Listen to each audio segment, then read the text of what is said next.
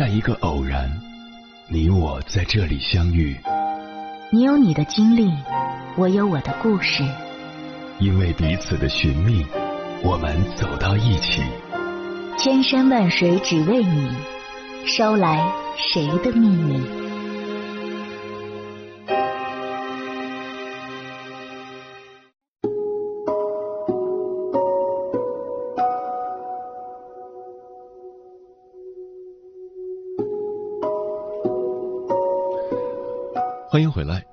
夜行者，这里是正在直播的中国交通广播心灵夜话栏目《千山万水只为你》，深夜不孤单，我是迎波，我要以黑夜为翅膀，带你在电波中自在飞翔。拖延是一种普遍的现象，每个人都会遇到，但多数人并不知道拖延是怎么回事。心理学家丹尼尔·古斯塔夫森说。拖延往往不是因为你不能对该做的事说 yes，而是因为你无法对其他所有事说 no。拖延的表现形式有很多，但他们有一个共同点，即与当下该做的事情相比，你会有做另外一件事，通常是更轻松的事的冲动。所以，有些人宁愿将时间用在刷朋友圈上，根本停不下来，也不愿意高效的工作。还有些人甚至为他们的拖延找到了完美的理由。拖延的冲动驱使我们追逐眼前的利益，放弃那些长远有益的目标。是否能专注于重要工作，屏蔽干扰，解决眼前紧迫的问题，这取决于你的大脑如何处理心血来潮的冲动。大脑的冲动如何工作？由于电视和电影的原因，你大概认为冲动者具有冒险等危险行为的征兆，而这只是冲动的一种表象。事实上，冲动意味着你会因突如其来的念头而临时起意。当情绪来袭，你就会去做某件事。你的行为受制于当下最直接的渴望，而不顾该行为所带来的不良后果。二零零五年发布在《神经与精神疾病杂志》的一项研究指出，冲动性通常具有四个特点：一、急迫性，个体感受到需要立刻完成这件事；二、缺乏预谋，个体采取行动之前没有思考和计划；三、缺乏毅力，个体对长期计划半途而废；四、寻求刺激。个体基于感官刺激而选择行动，某种程度上，我们都在经历这些事情。但不管怎样，一颗躁动的心是难以管理这些动机的，而且很容易偏离原本的计划，跑去做其他轻松的事。每一次新的冲动都让你迫切的想去实践原本的计划，变得不再重要。你现在就想做你想做的事。冲动性是很多神经障碍的关键特征，其中包括注意缺陷障碍 （ADHD），俗称多动症和药物滥用。多动症患者很容易被一闪而过的念头分散注意力，因为他们觉得一闪而过的念头或摆弄小玩具比所要做的事更重要。对于药物滥用的人来说，他们对药物的渴望比长期后果更加重要，及时的冲动压倒了其他一切。冲动如何影响你的效率？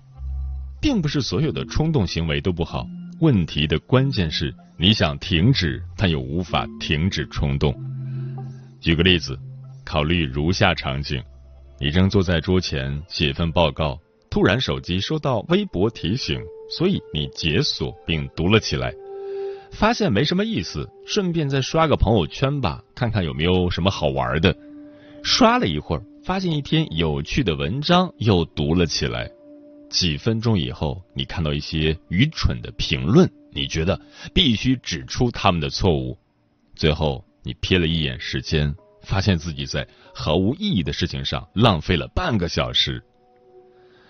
在这个故事中，有四次不同的外部刺激诱使你立即行动，损失判断力。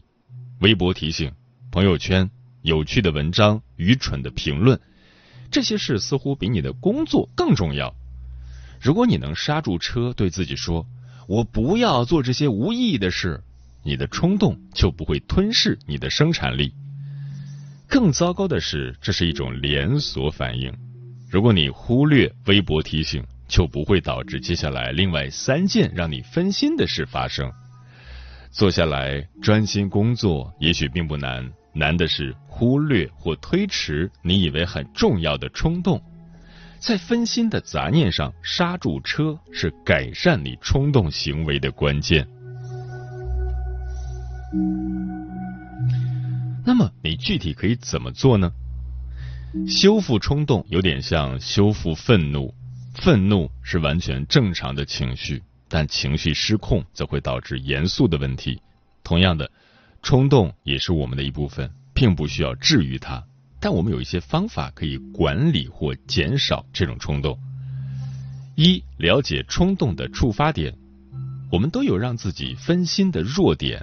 了解自己冲动的触发点，有助于在发生之前阻止他们。回到那个简单的例子，假如你知道微博提醒会捕获你的注意力，那就关闭微博的提醒功能，这样你就不会在工作时间收到通知。二、推迟拖延的冲动，冲动让人有种这样的感觉：如果现在不做，以后就没有机会再做了。告诉自己，这其实不是最后的机会。当某些冲动的念头干扰你专注时，比起立即说不，你可以说不是现在。富有经验的拖延者都知道，对于心血来潮的冲动，推迟比彻底忽略容易一点。留些闲置的时间，专门处理那些让你分心的事物吧，比起立刻放弃。你的大脑感觉会好受一点，这样你就可以专注在手头上的任务了。三正念练习，正念是一种感知当下的练习，这意味着你能觉知当下所做和所想。正念帮助你注意并管理你的念头，而不是让它直接操纵你的行为。冲动者的注意力很容易受到干扰，被其他的思绪拉走，而没有觉察。了解诱使我们拖延的冲动，可帮助我们更好的制定长期解决方法。坐在桌前专注于工作，并不是问题，问题是脑海中随机出现的念头。练习并保持一颗清明的心，是解决问题的关键，而不是受制于那些。让你分心的念头，在这里还要补充一点：如果你很难专注超过一分钟以上，我建议你去医院找专家看看。毕竟，成人多动症确实存在，这是一种神经系统疾病，请正视它，不要有病耻感。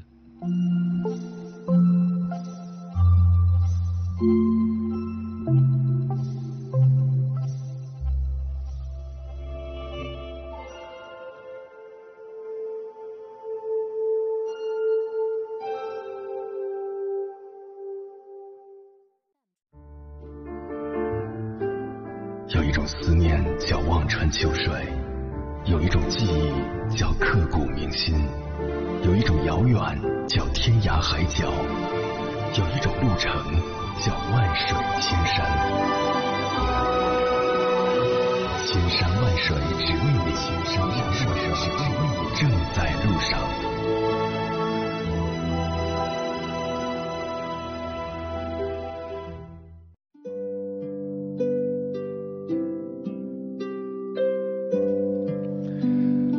谢谢此刻依然守候在电波那一头的你，你现在听到的声音来自中国交通广播心灵夜话栏目《千山万水只为你》，我是迎波。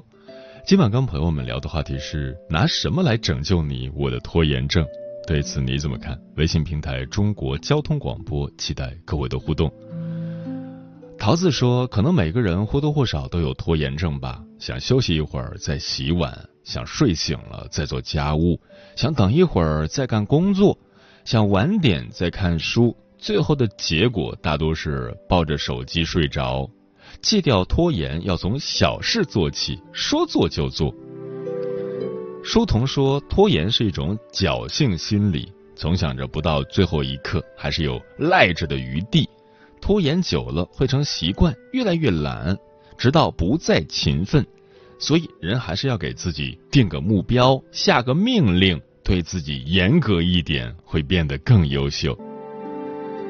嗯，他无声无息的折磨你，他是你长期抑郁和悔恨的根源，他让你感觉自己是生活的旁观者，他就是拖延症。真正让你沮丧的，并不是没有实现梦想，而是你甚至都没有开始追逐梦想。接下来，千山万水只为你，跟朋友们分享的文章选自 Know Yourself，名字叫《告别拖延，提升行动力的八件生活小事》。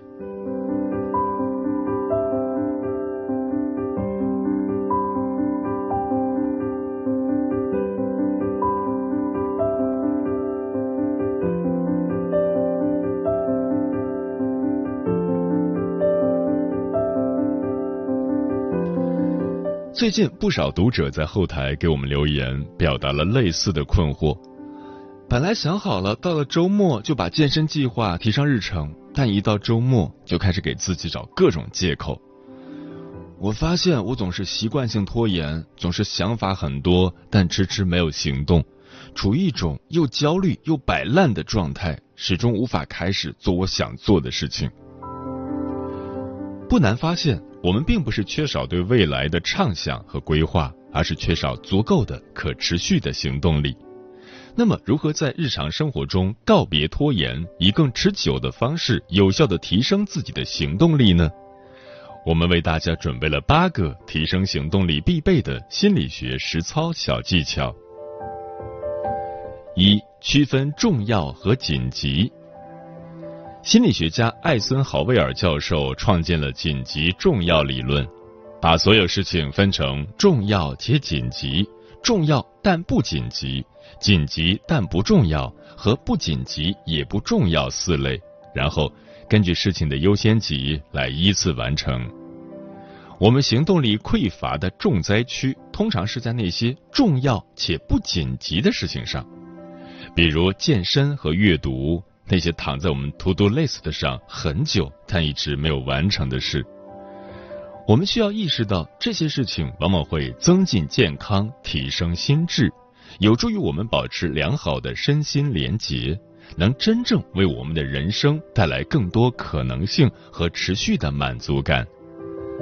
因此，在日常生活中，当你完成了一些重要且紧急的事情之后，可以试着去做一些对你来说重要但不紧急的事情，来重新激活自己的行动力。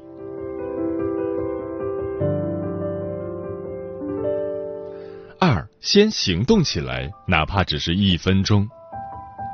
拖延是一种情绪问题，拖延这个行为本身也会带来自我挫败的感受，在自责的痛苦中，拖延行为往往会加剧。从而形成拖延、自责、痛苦、更拖延的恶性循环。我们之所以会觉得提升行动力是件非常困难的事，是因为我们始终无法打破这个恶性循环。所以，你可以有意识的给困难的事情一个更短的启动时间，比如先试试看一分钟的书。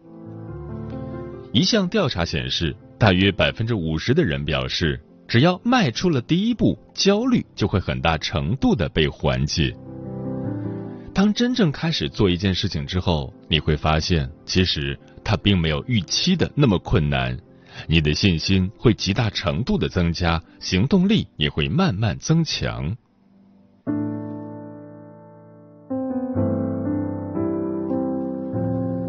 三，有策略的分配你的注意力。有时在做事情的时候，总是三心二意，也会导致我们丧失行动力。所以，想要提升行动力，培养专注力也是必不可少的。心理学家米歇尔提出，对于提升行动力起关键作用的是有策略的分配你的注意力。举个例子，在你想集中注意力学习和工作时，把手机收到抽屉里，就比把手机放在桌面上更能帮助你集中注意力。重要的是有意识的让可能的诱惑离开自己的视线，从而进一步切断它对你的意识层面的干扰，帮助你专注于当下你认为重要的事情上，你的行动力自然会得到提升。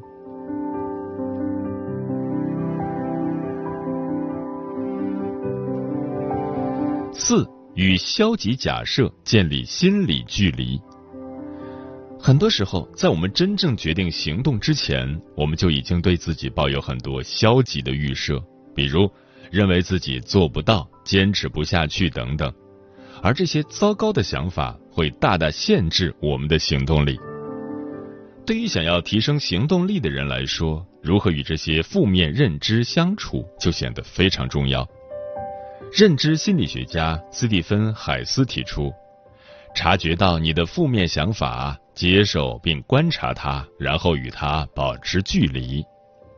比如，当你因为拖延觉得自己很失败，让这个想法在脑海中保持几秒，试着将它替换成：我刚才有了一个想法，我好像觉得自己很失败。这时，你也会意识到，你的想法只是你脑海中一个突然产生的念头。而并非现实。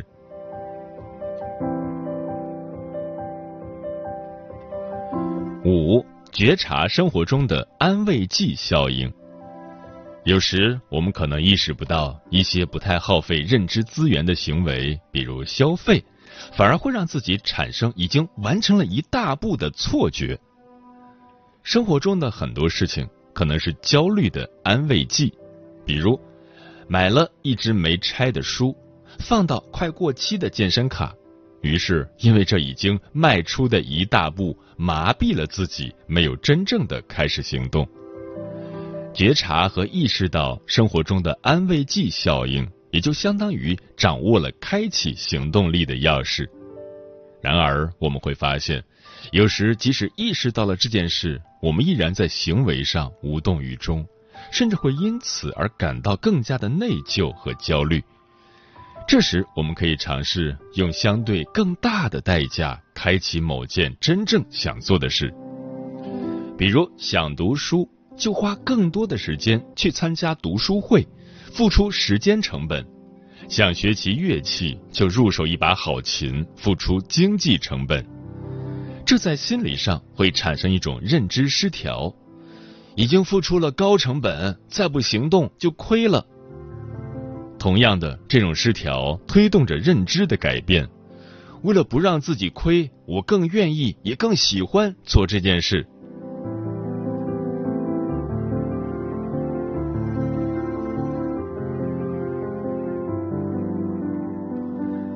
六，减少社交软件使用，多尝试走出去。研究发现，我们使用社交软件的频率越高，我们越有可能会因为过多的信息负担和社会对比而产生一系列的负面感受，比如焦虑和不安。这时，我们想要完成某件事的动机，很有可能就是由焦虑驱动的，比如我比别人差，我很糟，我不配。在将这种外在动机付诸行动时，会让我们经历非常艰难、痛苦的过程，因为那个结果未必是我们真正想要的。研究表明，当在户外呼吸新鲜空气时，我们的大脑结构和情绪会得到改善，对注意力、工作记忆和自控力也会产生积极影响。所以，有意识的减少社交媒体的使用。多尝试非电子化的创造性活动，参加户外活动，走出去，去折腾，去挑战，真正的向外探索自己。这会源源不断的为我们的身心注入活力，帮助我们远离社会对比的影响，找回自己的主体性，从而提高行动力。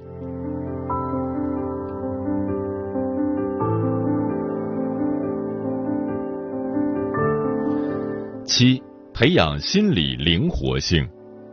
心理灵活性是一种能力，无论自己有多少不愉快的情绪、想法、感受，心理灵活性强的人都能够与这种不舒服相处，并根据当下的处境做出对自己来说最好的行为选择。研究发现，心理灵活性水平与提升生活质量、提高心理健康水平都成正相关，也是人们行动效能的决定性因素之一。面对生活中的不确定。不预设结果，做出当下最好的选择，在遇到挫折后及时调整心态，接纳可能发生的结果，并且有意识的提醒自己，对纷繁的外界和自己的内心始终保持开放和好奇。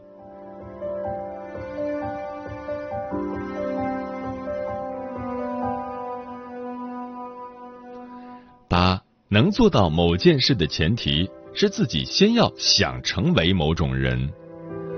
虽然这个建议听起来有些抽象，但所有能把一件事以年纪的做下去的人，都一定不再认为它是需要坚持的。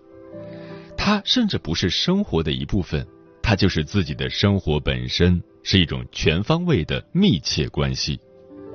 因此，提升行动力的方法之一是，你要与想做到的事发生关系。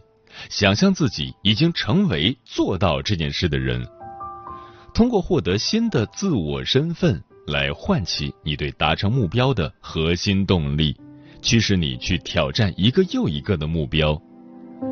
比如，你想拥有好身材，很可能一时兴起去健身房办卡。其实，你需要思考，在这一期望背后有怎样的价值追求和自我认同。或许你会发现。你在乎身材，其实是对健康的重视。你想成为身心更健康的人，而这样的人通常会注意饮食，保持运动。因此，你需要的是，在成为身心更健康的人的引领下，形成全新的生活方式，逐渐调整饮食，培养运动习惯。这样的改变会更自然，让我们的行动力更加有效。